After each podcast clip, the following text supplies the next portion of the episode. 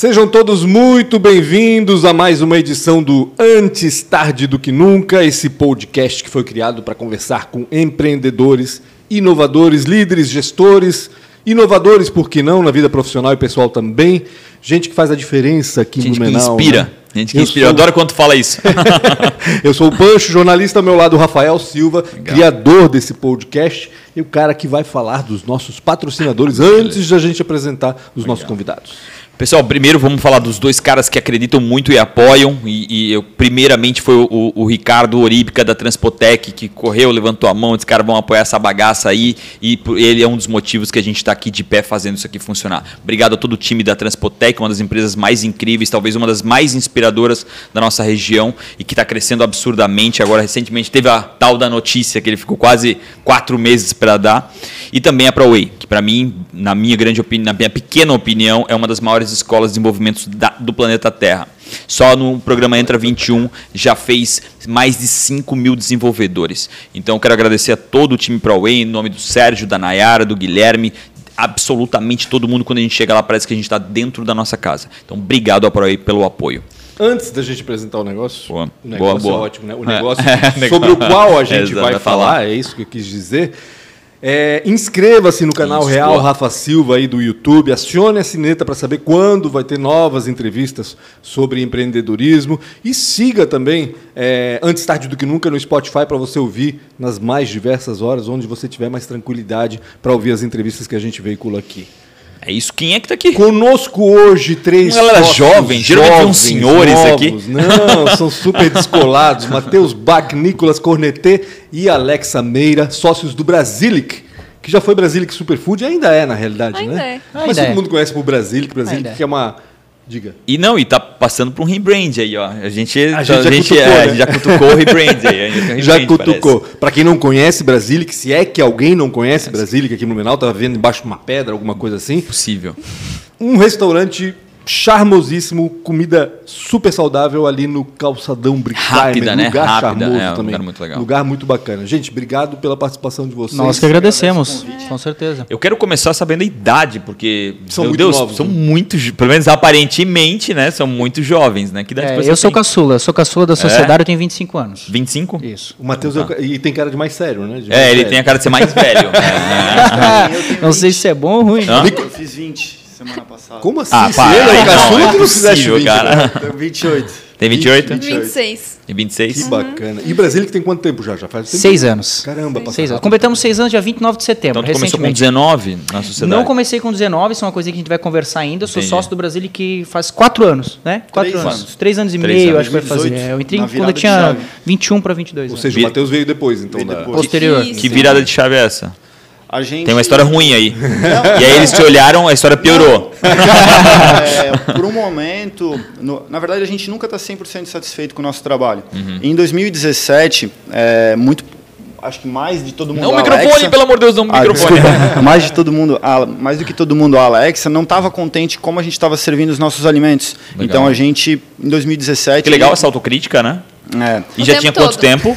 Já tinham três anos. Três anos. É, já estava consolidado na cidade, a gente já tinha clientela bem estabelecida, gostavam dos nossos produtos, mas a gente não gostava de algumas coisas. Uhum. A gente não gostava da quantidade de plástico que a gente é, gerava, todos o restaurante era pensado somente para com embalagens para viagem, né? Então a gente não trabalhava com louças. Então lá em 2017 a gente pensou em, em mudar, a gente literalmente mudou tudo, quebrou todo o restaurante, mudou totalmente Poxa. a proposta. Então, as pessoas que são nossos clientes desde 2015 Uhum. é, sabem bem como é que funcionou esse processo, assim, sabe? E tu não E- teve muito abandono ali, porque geralmente a gente está acostumado no modelo de negócio, quando faz essa transformação muito De cliente, radical. você diz? É. Cresceu, né? Cara, por incrível que pareça. isso, Cresceu E muito. a partir É. do momento que a empresa se volta para sustentabilidade, principalmente, né? É, e para muita é, gente, né? e para o lance também, né, Alexa, de proporcionar uma melhor experiência quando as pessoas estão comendo o alimento, né? Sim. E na verdade, assim, a gente mudou mesmo porque a, gente, a estrutura que a gente tinha não estava dando conta da demanda. Entendi. Entendi. Também. Era por- muito por conta disso. A cozinha era pequena, não tinha uma logística legal para trabalhar, um fluxo legal. Então, foi muito por conta disso também. Vocês dois criaram a Brasilic, é isso? Foram- No- Foi eu, o, o Peter, que é o outro sócio, Uhum. e o Nicolas. Foram nós três que começamos. Que Da onde iniciamos. que veio essa ideia? O que, que vocês faziam antes? Me conta um pouquinho do, do nascimento da ideia da empresa. Tá, tu quer contar? Eu já contei tantas vezes essa. Não, vamos ligar pro outro, a gente bota ele ao vivo. Não vão brigar vocês dois aí, né, cara? O, o meu irmão, né, o Peter, ele, a gente sempre trabalhou com engenharia. Né, e daí lá em 2015, eh, a gente estava sentindo uma retração grande no mercado da engenharia e a gente já trabalhava por conta e a gente ficou com medo de perder o emprego, né, ter que pagar as contas. Daí a gente tinha ali eh, e a gente sempre quis abrir um negócio. A gente tentou, tentou abrir uma empresa de engenharia, né, fazer projetos industriais e não deu muito certo por conta da nossa idade, né, ninguém muito confiava que a gente ia conseguir fazer um bom O trabalho. cara fazer um prédio gigantesco, É, com dois indústria, a gente- a gente trabalha com bebê. indústria. É, É pior que prédio, é indústria. Indústria. A gente faz, é, Indústria, indústria. E daí, cara, numa conversa que eu e meu irmão estávamos tendo na frente de casa, eu estava montando uma tigela de açaí, e eu falei, cara, vamos abrir um negocinho de açaí, é fácil fazer açaí. Assim que na, assim que a grosso modo nasceu o Brasilic, vamos abrir uma casinha de açaí. E cara, depois dessa conversa, depois de seis meses, o, Bras- o primeiro Brasilic estava aberto. A Alexa estava se formando em gastronomia na Univale. Daí a gente convidou ela para participar do negócio. E daí ela que deu a alma, né, de tu é, não fazer apenas uma casinha de açaí, a gente ia comprar uma franquia de açaí, uma coisa assim. Então, a gente teve diversas conversas, a gente conversou com um cara lá do, do shopping da Ering, a gente ia alugar uma sala lá, antes de ir para o calçadão, né? Ele viu o projeto da franquia e falou assim, não, isso não tem nada a ver com vocês. Ele conhecia a minha avó, inclusive, a dona Elf. Ele falou assim, não, isso não tem nada a ver com vocês. Queria uma coisa própria. A Alexa já tinha muita ideia na O cabeça. cara do shopping falou isso pra ti? Falou que isso legal, pra gente legal. na conversa. Lembra, Alex? Estava eu, tu e Ah. o Peter. E, e daí a Alexa, como já era formada e tal, entrou no negócio para de fato criar um restaurante. E não apenas uma, uma lojinha de açaí, né? E daí quando a gente decidiu de fato criar uma marca própria, a gente, a gente sabia inconscientemente que a gente ia precisar de um designer para desenvolver um conceito. Né, para tu não, não apenas abrir um negócio e Que botar legal vocês pensarem um isso produto. lá atrás, né? É, e Geralmente esse- a gente faz alguma coisa, depois, Depois, vai pensar na. depois na- vai pensar, exato. Não, isso foi pensado, inclusive, bem desde o início mesmo. Desde a primeira conversa que eu tive com os dois, foi pensado, porque eles queriam a ideia deles, eu tenho que falar sobre isso. Pelo Mas amor de a Deus, ideia- é isso que a gente quer ouvir. Mas a ideia Não é o deles que deu era, certo, é o tipo, que deu ah, errado." Vamos, vamos, vamos abrir um açaí gringo, bem estilo, né, californiano. Califa, né? Califa, Califa, é. califa. É, aí eu peguei e comecei a dar risada. Falei, não, cara, açaí é brasileiro, é um produto nosso. Por que, que a gente vai querer, né? Mas eu entendi o conceito deles quando eles falavam que queriam um negócio gringo. Eles queriam é, algo com um design mesmo, um trabalhado, entendeu? Uhum. Na empresa. Porque a gente não vê muito disso, né? Toda lojinha de açaí é aquele negócio roxo e deu. Sim, Fim, verdade. acabou. É.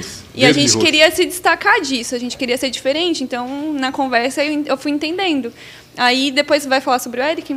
É, não, daí, daí meio que nisso daí a gente chamou o Eric, né, um amigo nosso, que é um designer também, bem renomado, inclusive formado na FURB, já ganhou, ganhou prêmios também, inclusive, e hoje ele trabalha na Europa, e lá atrás ele foi a pessoa responsável daí por criar a marca, né, nós todos, na verdade, né, muitos debates, muitas muitos conf- conflitos assim, Claro. né, e, mas nasceu o Brasilic, né, e desde daquela época a gente veio, acho que uma, uma das coisas que ajudou muito a, o Brasilic ganhar uma certa visibilidade foi o lance de a gente, desde o início, querer fazer uma empresa diferente mesmo. Diferente como a gente lida com, com os nossos clientes, como a gente lida com os colaboradores, como a gente lida com a comunidade. E tudo isso atrelado à marca que a gente desenvolveu, uma marca brasileira, e a gente puxa para o brasileiro, que é um povo carinhoso, um povo de afeto, entendeu? Que respeita, que Depende do acolhe. estado, né? Não, mas no geral, mas no geral é. No geral. No geral, é, vamos é. dizer que é. a gente tem que fazer um positivo. É verdade. E, e daí todas essas coisas fizeram um, um pouquinho da diferença, né? Para o Brasil que chegar aí onde é que está hoje, né? Entendi. Mas assim, a gente não pode também mentir, porque a gente era marinheiro de primeira viagem. Claro. 22, eu tinha 22, a Alexa, a Alexa 21. Eu tava com 20, 20, 21. 21, é. Recém-formada. Então, Recém-formada. recém-formada. E a gente Não errou tinha, acho muito. que nem três meses que eu tinha me formado. E vocês se conheciam an- antes? Como é que o- É que vocês se juntaram? Eu, eu namorava o Peter, né? Ainda namoro. Entendi. É. Ainda Aconteceu namoro. alguma desgraça. É, não, não, ela é namorada. A gente passou por. Assim, eu, Alex e o Peter, que é, a gente passou por muita coisa nesses 5, 6 anos. Aham. Mas é, eu acredito que é, igual, que é igual a um relacionamento, né? Então a É, gente vai. foi. A gente aprendeu Exato. a conviver juntos, a se entender. E uma coisa a gente fala a gente fala para todo mundo que tem vontade de empreender. Muitas pessoas falam: "Ai, mas tu tem sócio, eu não sei se eu confio no sócio". Cara, sozinho ninguém faz nada. Exato. Tu precisa de pessoas do teu lado para segurar as pontas que tu não consegue segurar. E tu foca naquilo que tu sabe. Entendeu? Então, um, do, um dos motivos para o Brasil ter dado certo e não ter quebrado ainda. Não, mas pelo amor de Deus, É ainda que uma- as empresas tudo quebram, né? A maioria, né? Dizem Mas que empresa certo. é feita ou para quebrar ou para ser vendida. Na real, toda, toda empresa ela é feita para quebrar. É. Né? Ela, ela tem um começo um- e um fim. E um em algum fim. momento, seja 200. 300. O melhor empreendedor é aquele que consegue carregar ela por 10 mil anos, né? Mas em teoria, toda empresa é feita para acabar. É, em teoria, sim. E, e a gente, cara, a gente deu muito certo por conta disso, por ter a Alexa, que sempre foi a, a chefe ali, responsável por, por toda a gastronomia, pelos produtos. Estão desenvolvendo bons produtos, Uhum. né? Que é o principal produto bom. Se não tem um produto bom, ninguém salva a empresa. O cardápio é o mesmo de, mesmo de, do, do lançamento? ele- Não, ele ele, mudou- foi evoluindo. Mudou algumas vezes. aham. Algumas vezes. E continua mudando. Continua mudando e vai mudar sempre. Vai mudar, inclusive, soltar um spoiler, né? Duas semanas a gente vai ter cardápio novo Que na legal. a que legal. semanas vai ter um cardápio novo. Eu senti um convite aí. Parece É. que vai ter um convite para ir lá para experimentar, degustar essa comida Mas nova aí. Ou pode vir até aqui que o delivery funciona muito Opa, bem também, né? olha, Falando de, pode de marca, Brasilic, da onde que veio essa ideia? Não, então, a, a gente, na- nessas conversas de criação da marca, uma, da- uma das coisas muito difíceis é tu escolher um nome, né? E a gente estava com essa parada, vamos fazer um pico gringo, um lugar califa, um negócio diferenciado. E quando a Alexa jogou a real, não, tem que ser uma parada brasileira, e daí já, tu já soltou o nome, né? É, a Brasilis. gente tava tent... na verdade eu e o Eric a gente tava tentando ali ver uma palavra que combinasse com o Brasil Sim. mesmo, sabe, que tivesse a ver assim. Aí eu aí, enfim, foi um brainstorming gigante, daí a gente chegou nessa palavra assim, Brasilic. Tu sabe, Nada. tu sabe que ali, é, agora que tu falou isso, e talvez por tu ter falado, é, eu sinto essa pegada meia. meia é, Meio califa. é, meio califa, tá? Eu não sinto essa pegada brasileira ali, É? Você é, tem uma pegada um pouco Isso mais. está muito, tá muito atrelado à forma como a gente atende os clientes. Ah, então É, é isso. a gente é um restaurante fast casual, que é uma metodologia Fast de at- casual. fast casual. É, um- é uma nomenclatura americana para o formato de atendimento no balcão, geralmente com cardápio mais rápido, com possibilidades de um take and go e, ou um- um- uma curta refeição dentro do restaurante. Que é o modelo ali na, na- na- na Califórnia, principalmente aqueles. aqueles é, é, que é os food trucks também, que é muito forte lá. Então talvez é isso que remete o. Eu acredito que sim. É, a- se a gente parar para perceber, os modelos brasileiros de restaurante eles são muito do garçom ir até a mesa, de ser um atendimento mais formal, onde a disposição do restaurante ele contempla que você fique mais tempo Sim. dentro do restaurante, né? Então a gente veio com uma proposta de atendimento um pouquinho diferente nesse aspecto. Eu acho que é por isso que acaba tendo essa impressão mais americanizada assim do Brasilic, mas é mais pelo processo de como a gente atende. A marca ela tem propriedades 100% brasileiras. Isso é uma coisa que às vezes incomoda quem viaja e o, tu pede uma comida e, a- e antes, às vezes, de chegar a comida, os caras me colocam a conta. Né? A maioria dos restaurantes americanos, principalmente, cara, tu pede a comida, chega a comida, daqui a pouco vem o garçom e mete a conta. Fiquem à vontade. Cara, tu parece um, um boi numa, numa, numa, numa baia, assim, levando um carimbo. Então eu acho isso muito louco e faz sentido o que tu acabou de dizer. E esse pensamento é, é- é- é de evolução e que tu entra, como, como, como foi essa, essa pegada pra ti? Por que, que tu entrou?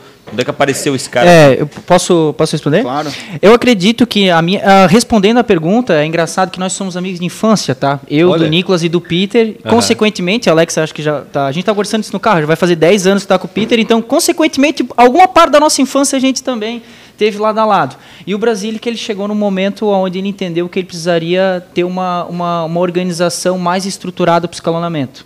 E aí foi onde, onde eu entrei para trazer essa parte de uma gestão mais assertiva para a gente rampar. Então, assim. Parte é, dos colaboradores, né? é, principalmente com os colaboradores. Eu sou formado em administração de empresas, é, tenho algumas especializações na área de gestão e foi entendido dentro da organização que para escalonar a gente precisaria ajustar um pouquinho de processos e a forma como a empresa entende a gestão de colaborador. É muito ingrato hoje no nosso setor da gastronomia a gestão de pessoas. Parece que gestão de pessoas é uma coisa muito atrelada a empresas grandes, né? É, empresas de tecnologia ou instituições com muitos Indústrias. colaboradores. Mas gestão de pessoas nada mais é do que o incentivo de um grupo de pessoas que têm um desafio em comum, né? Dentro de uma organização, independente do segmento, todas as pessoas estão para um único ideal, né? O objetivo da empresa. Então ideal gente maior, ideal individual, né? Exatamente. E, e, como tratar isso também, né? É, gestão de pessoas, eu acredito que é maximizar os talentos individuais. Uhum. Então trazer um entendimento de um engajamento individual da equipe para a gente conseguir uma sinergia de grupo. E foi essa forma que a gente entendeu no passado que o Brasil precisava de uma especialização dentro desse segmento. A gente é muito ambicioso, a gente quer é, a gente se arrisca a dizer, e eu e o Nicolas a gente brinca muito sobre isso, é, já está começando a virar uma realidade, né? A gente quer ser a maior rede de alimentação saudável do Brasil.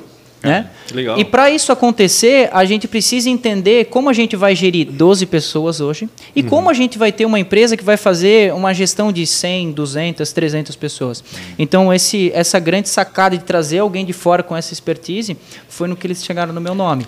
Somado com a questão de amigos de infância, uhum. a gente estabeleceu é, uma... aí uma confiança instantânea. Né? É, o Matheus, ele, ele, digamos, fez por merecer, né?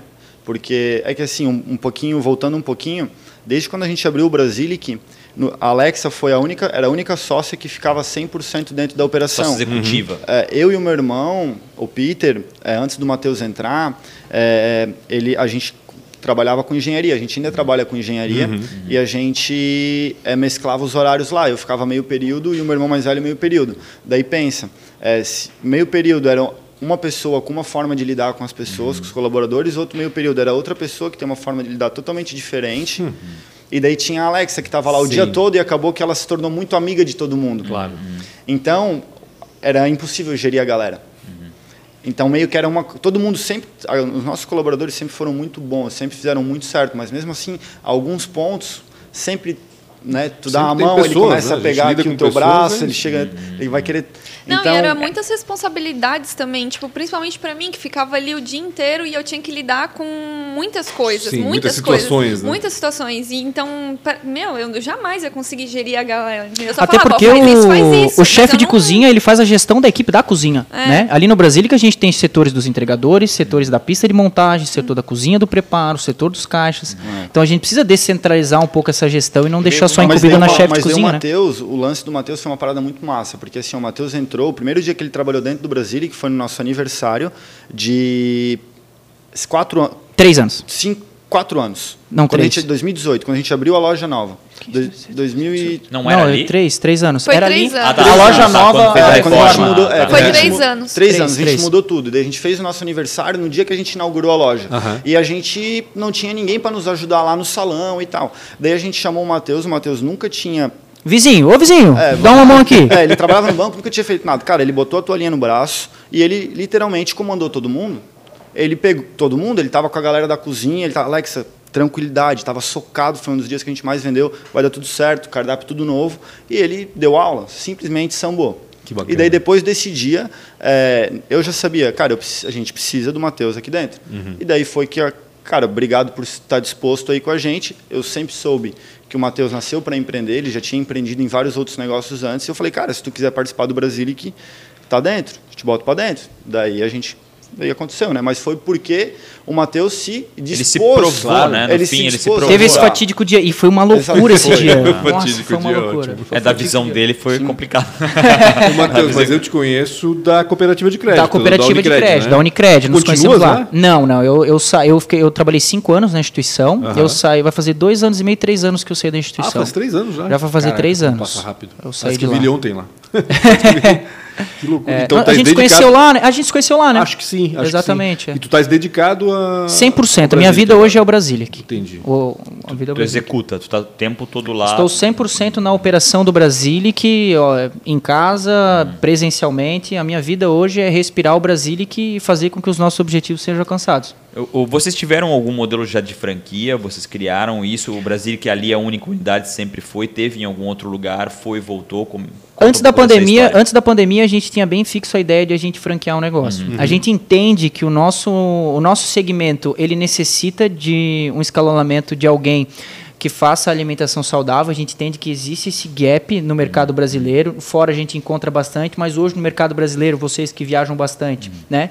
Falta uma instantaneidade para dizer uma rede de alimentação saudável Sim, vem na cabeça. Não vem na cabeça. tentando lembrar uma que é ela verdade. cresceu bastante e agora ela está fechando lojas. Saladável, saladices. Acho que é saladável. Pode ser que seja é a saladável. Mulher que é CEO. Vou ficar te devendo essa. Vou Você ficar que é te uma que devendo essa. abrindo, abrindo, abrindo e agora tá dando um, um callback É, em alguma hoje, depois da pandemia, a gente aprendeu bastante de como o nosso consumidor ia se comportar. Hoje a gente vive um grande debate sobre como a gente vai cumprir com esse escalonamento. Uhum. A gente tem dentro dos nossos objetivos abrir outras lojas. Uhum. Talvez não no modelo da franquia. Alguma coisa de sócio operador, alguma investidor, co- né? Sócio investidor. Tem A o gente sócio, op- tem o sócio É, operador, o é, o sócio opera e a gente- operador. O sócio investe e a gente opera. É que tem a modalidade de sócio operador dois, né? também. É, isso que eu ia dizer. É, É, o tem o sócio sócio operador é bom, cara. O O sócio sócio operador operador é o o Outbag, é modelo do sócio operador. operador, né? É, e a gente estuda ainda a possibilidade, mas é fato, a gente tem a intenção e tem o interesse de abrir outras unidades do Brasil. Mas aquele é o único, tá? Nunca, nunca Não houve outro. uma outra, houve uma outra. tentativa de expansão, nada, uma franquia. A gente já teve muitas conversas, É. muitas conversas, a gente já recebeu muitos leads, Hum. só que assim, a- é, a- aliado à nossa intenção de ser a maior rede de alimentação saudável do Brasil, a gente também não tem pressa. A gente é muito paciente. E vocês a são gente, novos, né? Vamos combinar. A gente é novo, É, é. é- é- é legal escutar isso, né? Porque geralmente é, é- é o inverso total. Né? O cara abre a primeira, em seis meses ele já quer. Ele deu um Uhum. pequeno sucesso, ele já em seis meses ele quer fazer a segunda. E aí ele não tem. Ah, ele não, não a gente tem é muito ainda, pé no o- chão. É que a gente A gente aprendeu é muito que o pé no modelo. A gente aprendeu que o modelo de negócio poderia ser uma franquia tocando ele, né? Então, quando o Sim. Brasilic abriu, ele era para ser o Brasilic na rua Capitão Euclides de Castro de Blumenau. Uhum. Atendendo os clientes e entendendo o feedback desses clientes, foi que a gente concluiu. Cara, eu acho que a gente tem um produto que pode ser franqueado. É, na, ver- na verdade, quando a, gente criou, a- quando a gente criou a marca lá atrás, a gente já fez tudo pensando em abrir franquia. Entendi. Lá atrás, essa padronizado, lance das embalagens, tudo. Só que, graças a Deus, a gente não abriu nenhuma loja, né? Não, Porque graças a Deus. É, porque senão Restaurante tu é erra, foda, tu, tá? tu, Ah, não, do mesmo restaurante jeito que não tu é erra na fácil. primeira, É a única tu coisa que eu na não segunda, invisto terceira, Sim, na quarta. é exatamente. restaurante. Cara, é muito, é muito perigoso, é muito sensível. Exatamente. A- a- a- um- um- uma pessoa Eu que não gosta falar. de algo e, e- e- e pediu aquilo e Sim. comeu e aquilo já, eu é vou te com- falar, já gera um só problema. hoje eu me sinto confortável em abrir outra loja. Legal. Só hoje, depois de seis anos de empresa. Antes eu, E eu acho isso muito legal. O que vocês estão falando aqui é muito importante para vocês que estão escutando aí, abriram um negócio e estão há seis meses, tiveram um pequeno sucesso e querem já franquear. É, as pessoas não entendem, e, e por muito tempo franquia foi moda, Uhum. eles não entendem que quem vende uma franquia vende sucesso empacotado. Então, se tu não tem a capacidade de entregar, Uhum. Exato. tu não tem capacidade de vender um sucesso empacotado, tu não faz. Porque é muito perigoso. As pessoas às vezes depositam quase todo o dinheiro que elas têm numa Exato. franquia porque elas acreditam no sucesso empacotado, entendeu? E isso o cara lá que seduz, ah, monta uma franquia e toca o pau em vender. Porque daí o cara vive e não vive mais de operação, ele vive de vender franquia. Payback Entendeu? 24 meses. É, entendeu? É. Então, isso é muito perigoso. Então, poxa, escutar vocês tão jovens. Tipo, cara, eu tenho 43. Na época de vocês, eu queria conquistar o mundo em 15 dias, sabe? tipo, vocês tão jovens, com esse entendimento e, e- e com a tua fala, Alexa, né? com a tua fala de dizer, não, ainda bem que eu não fiz isso, eu acho realmente, cara, louvável. É, tá? e, e assim, a gente é engraçado, porque algumas das decisões que a gente toma, a gente vai ver o, o resultado que elas tiveram só lá na frente. Então, quando aconteceu essa pandemia, infelizmente, Uhum. cara, se a gente tivesse aberto aí franquias, lojas, a gente não sabe o que seria do Brasil, Claro, sim. entendeu? Então, inclusive, depois da, da pandemia, a gente já tem 10 vezes mais de ressalvas antes de abrir Uhum. um outro restaurante, seja em modelo de franquia ou de sócio operador, sócio investidor, Uhum. né? E o negócio é não ter pressa. Muitas vezes a gente já ficou ansioso, agoniado, porque, porra, cinco anos. Tá passando tempo, É, tá né? passando, E não- tá E a passando. gente tem muito, Mas- muito, muitas pessoas nos procuram para abrir. Muita então a gente, gente, dorme é e acorda pensando: estamos perdendo tempo ou não estamos perdendo tempo? Sim, exato. Em Então é uma. momento- O cavalo tá passando É. encilhado ou não, né? Não, Exato. Em algum momento, essa paciência tem que acabar. Tem que galera. acabar, tem que acabar. É, Em algum Mas a chave já, já amadureceu, Não, já, tá, exato, já tá é disposta. isso que eu tô falando. Hoje eu me sinto confortável em abrir uma nova loja. Então, se a gente tem propostas aí, né, no ar, enfim, né? Opa! Mas, é. O sorriso Soltou- dela soltou um spoiler Soltando um aí. spoiler aí já. É, o mas sorriso hoje já Deus. dá. Onde vai Hoje ser a próxima loja do Brasil? Pronto, vai, vamos lá, descarrega essa. Vai sair amanhã no, no punch.com.br. né? Não, Não, se fosse legal. abrir uma. O que a gente pode falar é que se a gente fosse abrir uma segunda unidade, com toda certeza não seria em Blumenau. Certo. Porque a Blumenau é uma, uma cidade para uma unidade só. Né? E se a gente pudesse escolher um lugar, né, a gente gostaria de ir para São Paulo. Legal, legal. Faz se a gente sentido. pudesse escolher. A gente acredita que se a gente tivesse o restaurante que a gente tem hoje, aqui em Blumenau, lá em São Paulo, talvez a chave já pudesse ter virado. Claro. Oscar Freire. Não, não, No- paulista. Não, não, Oscar Freire, cara. Não, Ah, Paulista. pra eu, concordo, brand, eu concordo é com Paulista. Paulista. Mas Oscar concordo. Freire pra brand, É. pra brand, cara, Oscar Não, Freire é pra nóis. brand Fechou? é, Pode- pra a gente deixa tu é. abrir um nosso cara É, se tu É, tiver com.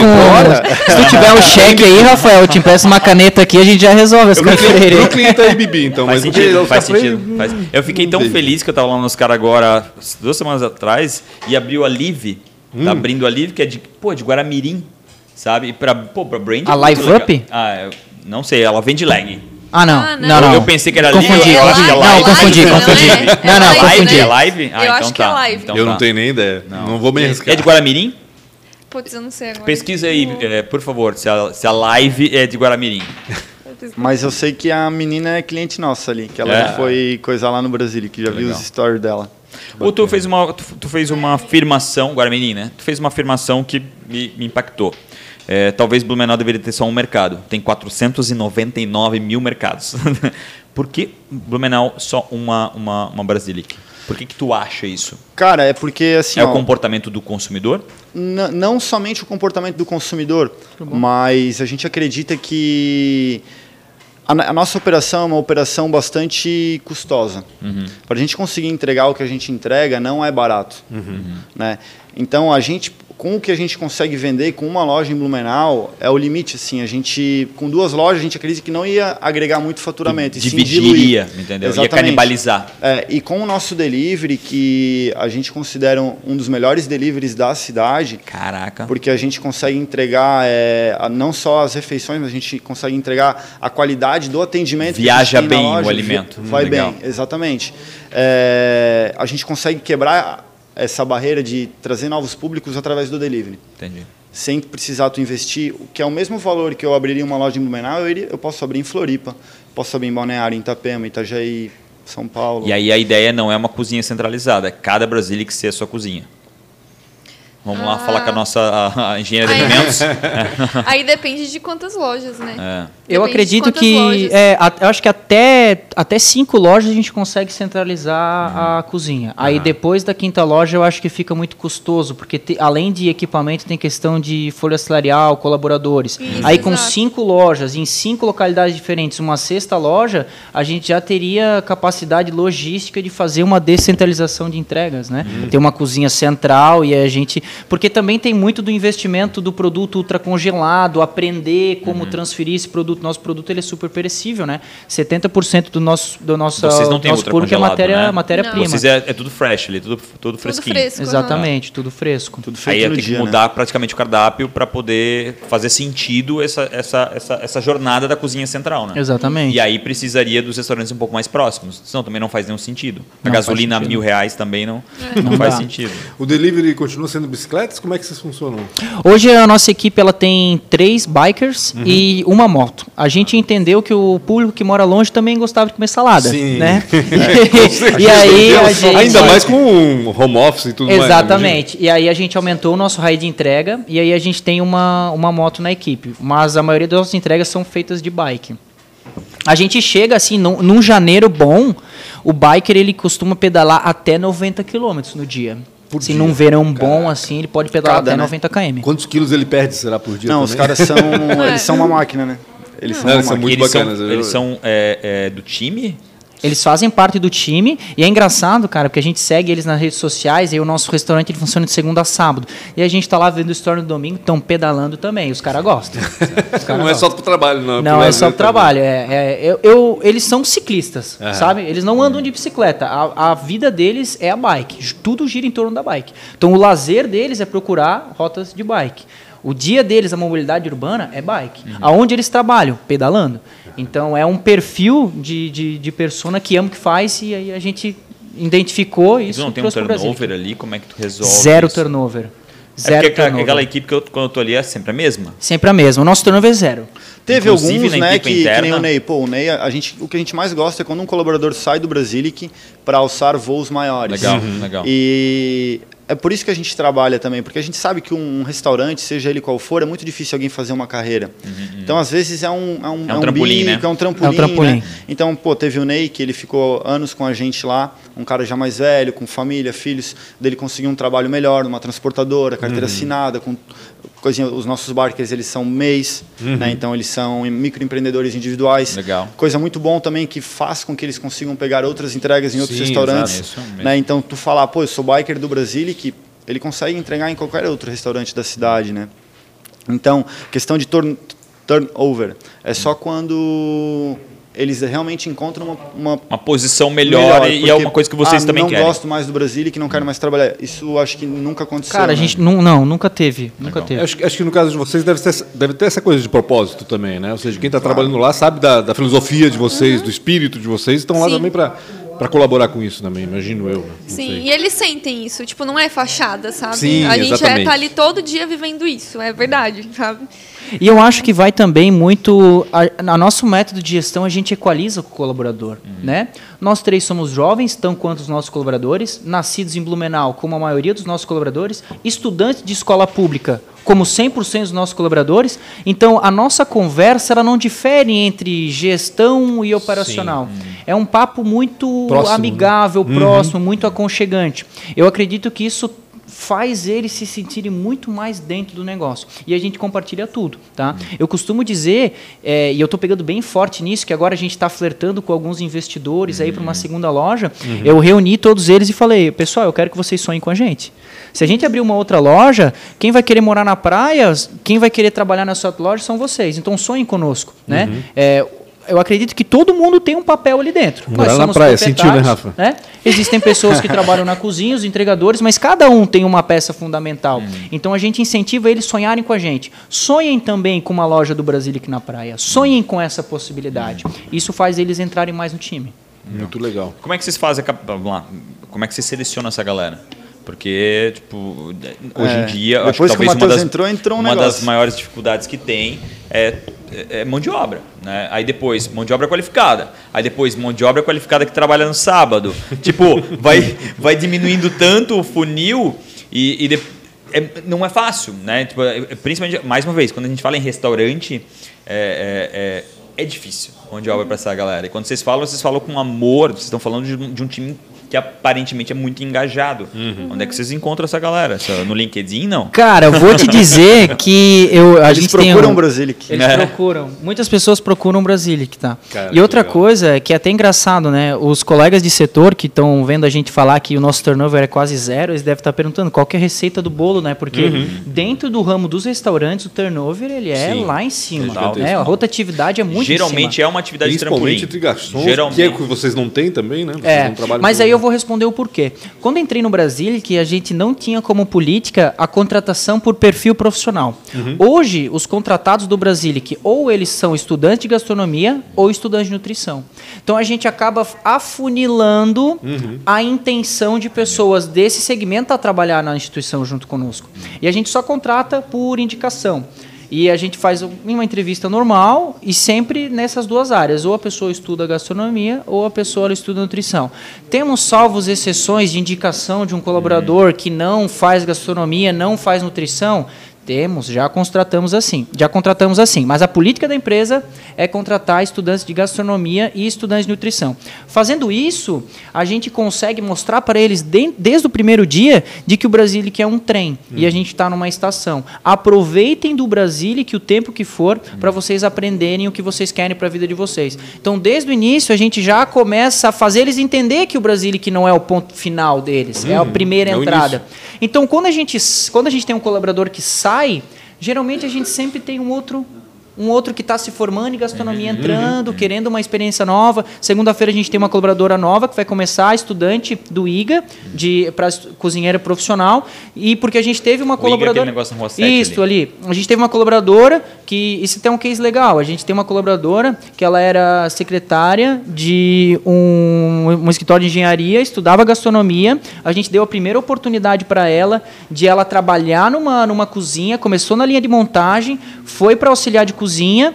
É, a gente não chama ela de chefe de chefe de cozinha no Brasilic, porque a gente não fez não essa achar. não, pra gente, porque a gente não fez essa, essa questão no papel, mas ela chegou a tocar a cozinha do Brasilic com todos os seus processos e hoje ela é chefe de cozinha de um outro restaurante de Blumenau. Legal, né? legal. Então assim, a gente olha para esse case e a gente entendeu. Não vamos procurar pessoas que querem percorrer sua vida profissional do Brasilic. Vamos pegar a juventude que quer um ambiente para iniciar e é um ambiente com uma gestão flexível. Eu falo para eles, a gente tem uma liderança flexível, não é uma liderança autocrática, super compartilhada. Então a gente entrega para eles uma primeira visão de como é que é um restaurante. E aí depois o próximo trem que eles vão pegar é com eles. Cara, vocês têm uma dificuldade absurda. Primeiro, incrível. Pô, como é que vocês encontraram ele? Na realidade, eu acho que foi ele que encontrou vocês. Acho que é legal, ele tem realmente essa paixão quando ele fala de algo que ele adotou. Né? De certa forma, foi algo que você adotou, já existia, estava lá, Exato. já tinha três aninhos, Sim. já estava até andando. Né? e, mas vocês têm, cara, um dos maiores desafios que eu vejo, assim, como é que vocês reproduzem esse amor. É. Né? Eu, eu, aí eu quero agora Vai resposta, ter que testar, não né? adianta. Cara, Alexa, eu tenho uma... deixa a Alexa falar antes. tu já tem a resposta pronta. Tô sentindo que tem a resposta não, pronta. Tenho resposta Alexa, pronta. como reproduz esse amor? Olha, não sei. Não sei. Porque, vamos lá? Tem que ter gente disposta a isso. Exato, né? Isso, que é exato. Isso. Né? É, meu, é perfil Pessoas. de pessoa, né? É, exatamente. Não exatamente. tem, não tem Mas o que fazer. um- um e esse, eu vou te falar, esse é um dos nossos medos, por isso que a gente, meu, tá demorou pra gente tá demorando pra abrir uma nova loja, é- é, justamente por conta disso também. É super engraçado porque é uma unidade em Blumenau e ela já tem realmente essa. Acho que o consumidor tem essa percepção do Claro. que significa Claro. Brasilic, né? Comida saudável, sustentabilidade, relação com as pessoas, tudo isso. Acho que tudo isso está embutido no produto de vocês, está claro para quem consome. Aqueles né? bikers É. aí na frente o tempo E todo aí, entrando se, e se saindo. isso for quebrado numa segunda loja, numa terceira loja, o que for, caramba, é um prejuízo gigantesco. né? Eu acredito sabe, que a nossa juventude faz a gente se atentar em aspectos como dentro de um restaurante trazer ideia de cultura organizacional. Hoje, outra pauta que fica muito mais para empresas maiores, empresas de Geralmente empresa escritório, de tecnologia fala muito sobre tecnologia cultura, né? fala muito sobre cultura organizacional. Nós somos um restaurante que serve salada que respira cultura organizacional. Oh, mas sabe Eu acho que que uma muito- empresa que respira essa cultura também, que você fala, é o Outback, cara. Hum. Eles têm o... A maneira como eles são treinados, os garçons, to- toda a equipe é treinada, é, tem um padrão. É justamente isso. Tipo, tanto é que você vai no Outback, o garçom vem, ele abaixa para conversar abaixa com pra falar com você, é. Verdade. Tudo isso É, tá são os artefatos da cultura organizacional. Então é uma questão da gente também conseguir reproduzir Sim, sim. isso, né? É, e mu- muita coisa que a gente fez, né, desde lá do início, do lance de te chamar os clientes pelo nome, de, é, de fato, entender que a gente está ali para servir eles, né, e não que é, eu só estou vendendo um produto, eles estão comprando e acabou. Não, não é essa a ideia, né? Eu acho que tudo isso vai ser replicado quando abrir uma segunda unidade. E o mais importante, e um dos motivos por a gente ter falado os muitos nãos, é que a maioria das pessoas acreditam que é estalar o dedo, Que é abrir um automático o restaurante e deu, negócio, e é automático. E não, então tem que ser uma pessoa também que, que tenha pelo menos a vontade de fazer um negócio diferente. Todos nós já trabalhamos em empresas convencionais e a gente sabe que são poucos os empresários que tentam fazer um negócio diferente, onde tu de fato não pensa única e exclusivamente no teu lucro, mas tu pensa no teu trabalho e tu sabe que o lucro é consequência disso. Então a gente tenta é, com essa com essa ótica levar isso para outras unidades e uma das coisas que a gente fala a gente jamais abriria, simplesmente lançaria uma franquia na mão de qualquer pessoa e vai lá, toca. Vocês nunca A vão ver um outdoor do vai que com- compre uma franquia. É. Nunca. Em A segunda loja do. Brasília que nós que vamos operar. Porque hoje a gente tem certeza que os nossos colaboradores eles estão 100% qualificados para tocar a unidade de Blumenau. Sim. Então a terceira loja também é nós que vamos lá e vamos implantar. E a gente não precisa abrir 10 lojas, 20, não precisa ser o Luciano Hang que abre 100 lojas no ano. Eu pode, verdade. pode- Tem um- 35 anos para começar a abrir e pra sentar. começar. Tem um conceito legal que eu estava preparando para falar, e eu vou, acho que esse, essa parte da nossa conversa traz muito isso. Isso eu falo muito, e aí vai um insight também de entendimento a quem é do nosso ramo. Tem que entender que um restaurante ele é esses três pilares que eu vou dizer para vocês: gastronomia, atendimento e ambiente. Se teu ambiente é barulhento, teu cliente não volta, ele não consegue ter um bom Por isso que eu diálogo. odeio shopping. Se a música é alta, ele não consegue conversar bem, ele não vai voltar, o teu ambiente é barulhento. Agora o teu atendimento, o teu ambiente é muito bom, mas o teu atendimento a desejar. E a comida também é boa. Ele não vai voltar porque o atendimento deixou a desejar. Agora o teu ambiente é muito bom, o atendimento também é excelente, mas a gastronomia deixa a desejar. Ele não vai voltar porque a comida não o agradou. Então a pessoa que ela abre um restaurante, e isso também é uma resposta como vocês perguntam, o porquê que o Brasília que tem tanto apreço dos clientes? A gente se preocupa com esses três pilares. Então o nosso ambiente é um ambiente colorido com as cores da marca, é um ambiente com uma música num, num, volume cujo qual os clientes conseguem conversar. É num calçadão onde as pessoas conseguem pegar um sol nas costas no intervalo. Então a questão ambiente está muito bem entregue. O nosso atendimento ele é muito aconchegante, a gente chama as pessoas pelo nome. A gente já está há seis anos chamando as pessoas pelo nome. Os nossos clientes chegam lá, a gente conhece os clientes. Então eles não precisam mais falar o nome, eles fazem parte do restaurante. Sim. Então a gente entrega o pilar atendimento. E a questão gastronomia, né, a gente tem dentro da nossa sociedade uma chefe de cozinha. Uhum. Então, isso entrega para a gente uma possibilidade de oxigenação de cardápio muito grande. Então, a gente entrega esses três pilares e o cliente ele percebe que a gente entrega um conglomerado de pilares para ele que, se vão, que vão resultar no restaurante, que no é caso do Brasil. imperceptível, mas cria essa dinâmica de super experiência. E, e, os colaboradores vivem isso, tá? Eles sabem da questão ambiente, atendimento e a gastronomia. Então, isso é até um direcionador da postura do colaborador. Uhum. Né? Então, a gente acaba direcionando o nosso colaborador a ele entender o que a gente espera dele. O que, que a gente espera de um colaborador? Que preze pelo ambiente, que seja simpático no atendimento e que preze pela comida que a gente serve. É, a cultura opera o entendimento intangível. Né? Vamos lá, essa é a nossa cultura, determinada coisa acontece, ele vai pensar através da cultura o que fazer. Né? Seja um, um lanche que cai no é. chão, seja né, um cliente insatisfeito, como abordar. Então, acho que a cultura realmente é, resolve essa situação que, que antes, vocês estão falando. Antes de fazer as, as é, perguntas, é. que eu sei que deve estar agoniado para isso, e o Matheus falou em cardápio, né? E vocês falaram que vão mudar agora o cardápio, né? Uhum. Nas próximas semanas, provavelmente quando for ao ar, talvez já tenha um novo cardápio. Como é que faz um novo cardápio e por que, que tem que fazer esse cardápio? Ou seja, que que, que, o que provoca essa mudança uhum. e como é feita essa mudança? Como é escolhido esse cardápio? Uhum. Tipo assim, ó, na primeira vez que a gente abriu a loja e tal, era um cardápio. Ele era um cardápio pequeno, né? E ele deu muito certo. E daí você vai vendo através dos clientes o que, que eles procuram no cardápio. Na verdade, é o cliente que vai dizer para ti, entendeu? E você vai ter que analisar isso. A mudança mais extrema que a gente fez foi nessa mudança também é, de ambiente, né? Uhum. Que a gente construiu tudo do zero de novo. É, esse foi o extremo, assim. Foi a primeira vez que a gente mudou totalmente o cardápio. E a, e a, partir daquele momento, como a gente sabe que aquele cardápio dá certo, hoje em dia eu já não mudo mais 100% o cardápio, eu nem posso fazer isso. Imagina claro. o McDonald's mudar 100% o cardápio tem dele. Como, né? Isso não existe, vai né? deixar de vender Big Mac. Exato, exato. Você, a gente tem os nossos produtos ali que são Brasilic mesmo, uhum. não tem como tirar, mas aí a gente vai a, tirando algum que vende um pouco menos, bota uma novidade, né? Então é mais nesse sentido mesmo, Entendi. sabe? A gente olha muito para os números. Muito Sim, imagino. Se tu quer contar o case da evolução, conta o case da que a gente ficou Exato. cinco anos vendendo salada Exato. e o rap é. hoje é o que mais vende, a gente vai trocar pensando uhum. no rap. E também adiciona qual o percentual do açaí hoje? Que era era para ser o carro-chefe? É, o, o açaí na curva ABC, ele é o D. Ele é o D. É, tá. é salada, Agora, então, até o em momento... teoria, cara, não, é. não, fez nem sentido ser não, uma casa inclusive, sair. Inclusive, o meu irmão, Sim. que é o cara que desde o início, um dos motivos por o Brasil que também ainda está vivo até hoje, é porque Controle. o meu irmão, que é engenheiro químico, ele desde o início, ele é o cara que cuida e conversa com os números. Uhum. E por causa disso, a gente teve sucesso em todas as tomadas de decisão.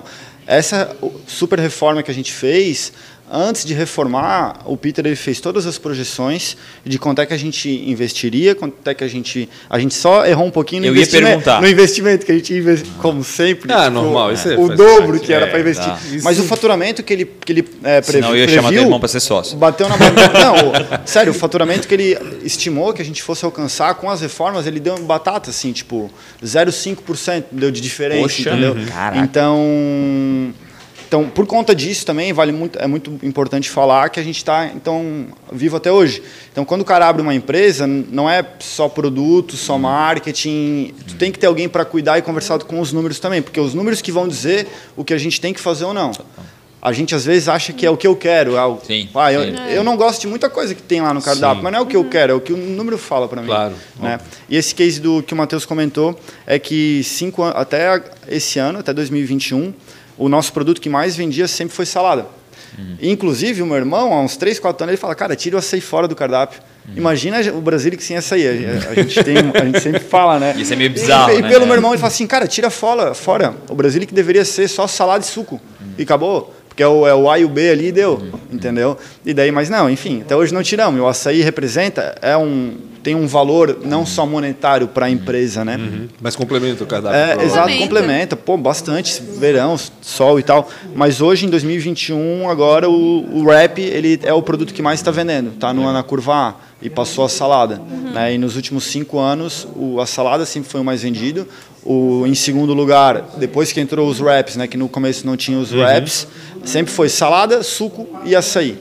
Daí quando entrou o wrap, salada, é, sanduíche e suco, e o, e o açaí e o suco sempre brigando ali pelo, pela posição C. ali. Tanto é que uma das mudanças nesse cardápio agora que vai entrar é justamente a opção do, do cliente poder montar o seu próprio wrap, Ah, né? bacana. Massa. Ter essa flexibilidade aí. Uma coisa que a gente vê muito lá fora, e às vezes eu não vejo muito aqui, são aqueles produtos sazonais. Né? Então, sei lá, o, o- agora vai ter aquele frappé durante, sei lá, 22 dias. A gente tem os cremes. Tem É, isso. Os cremes, os tem cremes no inverno. né? Os cremes no Mas inverno. questão de frutas, né? A gente até De já... frutas a gente conversou sobre isso. Eles me questionaram, ah, por que, que não tem isso no Brasilic, né? Mas é que a gente vive num país tropical, gente. Aham. Sabe? A gente tem esse, essa sorte de viver num país tropical que Sim. tem frutas o ano inteiro. Sabe? Então não tem necessidade de fazer isso como os Estados Unidos faz. Sim. Eles têm as estações certinhas, então Exato. é óbvio que a sazonalidade deles vai ser diferente daqui, né? Então é basicamente por isso. Assim. É, essa questão dos cremes, ela também é um case interessante de análise de dados. A gente entende que no inverno as pessoas tendem a procurar é, refeições mais quentes, né? E a gente vende salada, a gente entende que nosso produto ele é mais frio do que quente. Então, como a gente E no compensa o inverno, gap? A gente meio que se distancia das saladas. Sim. né? É, a Exatamente. gente se aproxima do fundi, a gente se aproxima de um. O animal que é algo mais gordo, né? Exato. Para poder hibernar. Exatamente, né? E aí a gente cobre esse gap lançando os nossos cremes. Então, assim, é, por que, que eu, eu, eu achei interessante o Nicolas é, fazer a- um insight do case? Porque a gente conversa com os nossos números para tomar a decisão do cardápio, né? Pensei Como você perguntou. fundir aí. Tipo, sabe aquela ficada de qualquer jeito, né? É, então assim, ah, mas por que, como é que a gente troca um cardápio? Vamos analisar o que mais está vendendo e analisando a gente vê, a gente vê que a gente não vende mais a salada como primeiro vende no wrap. O que, que a chefe entende? Que ela precisa focar num um incremento maior na área dos sanduíches, dos wraps. Tanto é que agora a gente vai lançar um monte de seu wrap. Acreditamos que vai conquistar aí a barriguinha dos blumenauenses. Uma, E o bolso coisa- também é importante. Uma- uma- só uma coisa ali que o Matheus falou, né, do- dos três pilares do restaurante. Isso é bom a gente falar até mesmo para outros empreendedores que possam estar ouvindo. Um quarto pilar que é muito importante, que é muito importante mesmo. Isso foi algo que o Brasilic sempre fez, é estar presente na comunidade. Boa. As empresas elas não estão nem aí para a comunidade, elas não, elas entendem que elas não precisam ter um papel social, mas as empresas precisam ter. A partir do momento que tu se dispõe a abrir um negócio e colocar um local físico ali para atender as pessoas, tu tá ali naquele ecossistema e tu tem que estar presente ali na vida das pessoas, não somente vendendo um produto, mas eh, levantando a tua bandeira e fazendo com que os teus clientes saibam que ao comprar o teu produto ou o teu serviço, eles estão contribuindo para algo que eles acreditam também. Então isso também é fundamental. Então a gente acredita também que um dos motivos que quando a gente conseguir abrir outras lojas, que a gente vai conseguir ter esse mesmo sucesso, esse amor que tu falou, é estando presente na comunidade. Porque só assim, porque senão tu fica lá no teu mundinho do teu negócio e, e às vezes tu esquece da vida real, né? Que é muito diferente, né? Isso é, acho que é o tempero que cria a fidelidade do cliente. A gente tem muitos clientes que são embaixadores da nossa marca, né? Tem um fatídico comentário, eu gosto de usar o fatídico.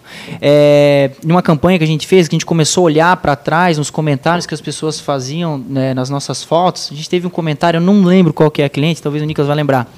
Uma vida sem o Brasília que não merece ser vivida. Caraca. É forte. Caraca. É, É forte, forte. é forte tu olhar para o teu restaurante, tu ver que a gente desperta é, esse tipo de sentimento nos clientes. E eu acredito muito que é dessa forma como a gente conversa com a comunidade. Eu vou ter que encerrar com vocês porque eu preciso fazer as quatro perguntinhas e elas são dramáticas e Tu difíceis. vai fazer as quatro para cada um? É rápido, vocês vão ter que ser rápido. Tá tipo o bom. Jô Soares. Não, é Marília Gabriela. Maria Gabriela. Maria Gabriela. Em Então uma tá. palavra. Em uma palavra. Qual foi a maior dificuldade ou uma péssima escolha? Matheus. Ah, pandemia, Pandemia? maior dificuldade. É separar irmãos e sócios. Aliás, deixa eu fazer um. Convivência ali. Boa. É, e- mas é isso que eu ia dizer. Sócios, irmãos e namorados, né? É. É, eu sou o único de fora, tá? És Sou o único de fora. Eu sou o vizinho, E literalmente. vocês conseguiram separar isso? É, por um Conseguimos bom tempo, porque não. estamos juntos aquela- até nem hoje. Não foi bem Não, não, por separada. um bom tempo não. Foi É, o por um caos. bom tempo não. A gente Foi pensa caos. só, a gente morava Mas todo mundo na mesma casa. superou. Aprendeu. Não, a gente superou. Que tinha que fazer É, assim. Não soltem as mãos. A gente vai superar isso A daqui. gente Foi superou, basicamente superou, isso. é. Que bacana. Porque não tem como correr, né? É, verdade. Não, não tem. Qual é a Tá, então depois a gente senta, vocês me Ai, ajudam maior a superar. dificuldade, Então. eu acho que foi isso, relacionamento. Também, né? Comunicação, essas Nós coisas. três, a gente conversava pouco, né? Sim. A gente morava na mesma casa É porque e... era, é era muita coisa, era muita Sim. informação, todo dia vendia mais, entendeu? Meu, É- Eu lembro que na segunda semana do Brasilic, é, a gente tinha que fechar 4 horas da tarde, porque não tinha mais insumo para vender. Não tinha Então, foi um capacidade de armazenamento. muito rápido, sabe? Então, lidar com tudo isso, os relacionamentos, enfim, é, foi essa a dificuldade. Eu acho que inconscientemente isso não foi projetado, mas a minha vinda de fora acabou contribuindo porque era uma visão fora da realidade Sim, familiar. Sim, sim, sim. A realidade familiar, ela se não souber ser bem jogada, ela pode prejudicar bastante. Aham. Se souber, prejudica. Porque Se daí- não souber, aí mesmo é o Não, caos. e aí, assim, ó, o namorado bota a culpa no Matheus. Pronto. É, o culpado é ele. a culpa é- foi é minha, a família continua almoçando no domingo e tá tudo certo. Exatamente. Se fosse empreender algo totalmente diferente no que seria, não vem falar que se o Brasília até a morte, porque se fosse, sei lá, uma oficina mecânica. Não pode mais abrir não pode Brasília falar Não pode mais abrir. Cara, eu investiria no futebol. Eu Futebol? gosto de. É, eu não sei, cara. Eu, Tinha uma casa de apostas. Não, eu, cara, não sei, eu, eu compraria um clube de futebol e tentaria chegar na Série A. Caraca, o Beck tá pra vender, eu acho, tá? É, mas o Beck tá muito endividado. Talvez a gente compraria alguma coisa mais em dia. Mas Mas é eu, forte. eu, cara, eu investi no, Eu tenho uma parada que a gente É tem que investir no que a gente ama, cara. E eu tá não sei porque eu gosto muito de futebol. Ele falou eu pra gente acredito- comprar o Grêmio. Eu hoje ele acho? falou pra gente eu Eu comprar o falei Grêmio. pra ti isso hoje, não eu falei? acredito nisso. Eu acho que o, o futebol no Brasil, bem administrado, acabou. E outra, é fute- game over pra qualquer outro time. futebol no Brasil hoje é associação. As pessoas que começarem a entender que clubes de futebol são empresas, Assim. Podem é colher frutos lá na sempre frente. Foi, sempre foi essa dificuldade. vamos lá. Nicolas. Se fosse empreender, Cara, eu acho que eu seguiria na minha carreira solo como projetista de tubulação, que é a profissão que eu tenho já. E não iria abrir, eu não tenho a mínima vontade de abrir outra empresa, se não fosse o Brasília, que não abriria outro negócio, com o que eu sei agora, como é foda abrir um negócio. Eu seguiria como profissional autônomo na área de engenharia, tentaria pegar trabalhos fora do Brasil para me esquematizar por fora daí. É, eu acho que seria fotografia pulou- de a alimentos. resposta, tá? Só pra ficar Fotografia. claro. Não. É, tá ali, né, na É, realidade. né? é que eu sou chefe, eu sou Ali. formada como chefe de cozinha, não tem eu- muito por onde eu fugir. Muitas chefes que eu conheço trabalham também com Na fotografia. verdade, eu trabalharia com é qualquer apaixonado. coisa relacionada a alimento, a Aham. gastronomia em si, sabe? Mas acho que fotografia de alimentos é algo que tem meu coração, assim. Bacana. Quem tira as fotos hoje é você? Não, é o Rian, que ele é o irmão do Nicolas. É Quantos um- irmãos irmão, Pai faz o Eu tenho quê? quatro irmãos, só Seu que pai o Rian, o Rian é um- uma peça muito importante no Brasilic, que ele é o meu irmão mais novo, e ele tá desde o primeiro dia do Brasilic, ele foi, é o primeiro emprego dele, ele foi nosso primeiro colaborador. E ele tá lá ainda? E hoje ele é o designer Hoje do ele tá lá. Que legal. É, então ele passou por todo esse Por isso que momento vocês da brigam, loja. porque é toda a família lá dentro, é todo mundo. é Não, mas na verdade o Rian é a pessoa mais, acho que certa que tinha ela de todo mundo, mais assim, ó, certinho. focado. Aquele piada, é, da aula. Quem você admira ou quem foi um mentor? Ah, Alexa primeiro. Quem você, como que é? Quem você admira ou foi um mentor? Ai, meu Deus. Não, pula, não sei. Nicolas, Nicolas. Cara, eu considero os meus chefes na engenharia também. É, a galera que. Porque o Brasilic só existe hoje por conta desse meu trabalho da engenharia. Aham. E há seis anos que existe um Brasilic e eu continuo trabalhando lá, graças à, à liberdade que eles me dão. Legal. Então eu aprendi muito, eu falo muito do que o Alessandro, né? O essa Alessandro, empresa? é, a Plus Joe? Engenharia, exato. Gente boa demais O ele, Joe, né? é, o Joe é muito gente gente boa. boa, muito então, todas as vezes que ele me ajudou. Conheço ele pouco, e- cara, mas ele é gente boa demais. ele é, o- ele é o máximo, cara. Ele tem um- uma forma de lidar com as pessoas também totalmente diferenciada. Eu acredito que daí o, o meu irmão também, o Peter, e o Alessandro Oliveira ali da, da Plus Engenharia seriam os meus legal. mentores. Matheus. Cara, eu tenho um mentor que ele também, eu achei que poderia ser a tua resposta, mas eu tenho, eu tenho mais, eu tenho contato com ele há mais anos, né? Que é um empreendedor blumenauense, o nome dele é Gerson Damasio. Ele, ele é do grupo FW, é, Feel Clean, não sei se vocês conhecem, lenços umedecidos. Ele é nosso vizinho também e a gente Ó, dois nomes pra chamar, tá? É verdade. ele, ele daria um Não, baita daí, é. podcast, tá? O, o Gerson e o filho dele, que trabalha junto com ele, o João vendida agora, Damasio, né? é, uma, é uma boa dupla para pra vir aqui vocês iam extrair É excelentes conteúdos deles. Um. E ele sempre foi o cara de que sempre se colocou à disposição Legal. de projetar com a gente, talvez, situações que a gente fosse encontrar. Já muitas vezes no Brasilic. E na época que eu estava na faculdade também, eu participava no movimento estudantil, ele ia até a faculdade para conversar com, a- com, com os nossos alunos, né, a questão, os nossos colegas. Então, eu- se eu tivesse que te dizer um Legal. mentor, seria, seria o Gerson. Alexa.